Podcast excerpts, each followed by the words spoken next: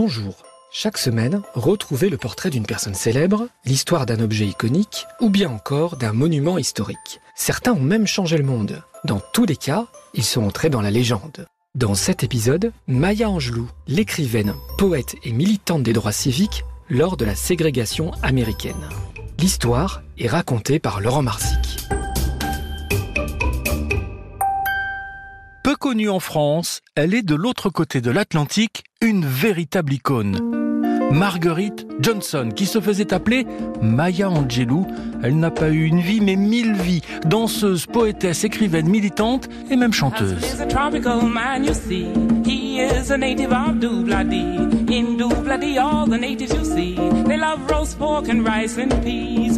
Comprendre la vie de Maya Angelou et son engagement dans la lutte contre les inégalités, le racisme, pour l'égalité et la libération des femmes, il faut replacer sa vie dans le contexte de l'époque. L'Amérique avait beau être composée de plein de peuples différents, seuls les blancs dominaient. Sa carrière de chanteuse va l'emmener à voyager partout dans le monde. Maya, qui voulait tout apprendre des autres, décida d'apprendre à parler la langue de chaque pays qu'elle visiterait. Vous savez, j'étais seule. Euh, c'est pas gay d'être seule quand on est petite. C'est pas gay. Et je suis noire. Et j'étais, j'étais noire et petite, et ignorante et, et pauvre. On ne peut pas être gay. Plusieurs rencontres avec des personnages importants de la lutte contre le racisme vont faire de Maya Angelou une femme plus qu'engagée. Malcolm X, Martin Luther King. Maya, elle, avait à cœur de faire comprendre aux enfants noirs que leur parole était essentielle, qu'ils ne devaient pas baisser la tête et au contraire dire les choses. Elle meurt à l'âge de 86 ans, après avoir été une vraie source d'inspiration pour des millions de femmes à travers le monde. Elle nous a laissé des dizaines de textes et de livres, y compris pour les enfants, et des conseils par milliers, comme celui-ci, que chacun d'entre nous peut appliquer. Le succès, c'est de s'aimer et d'aimer ce que vous faites et d'aimer comment vous le faites.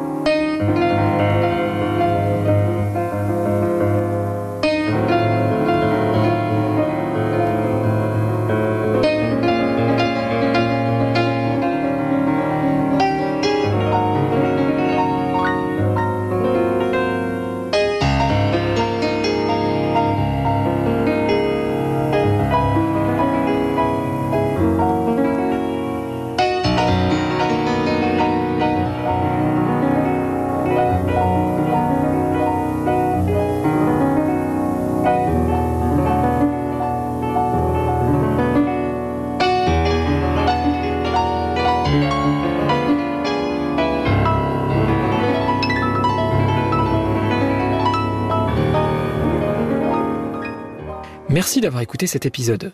Tu peux retrouver Lis-moi une histoire et tous les podcasts RTL sur l'application RTL, RTL.fr et sur toutes les plateformes partenaires. À très bientôt pour une nouvelle histoire.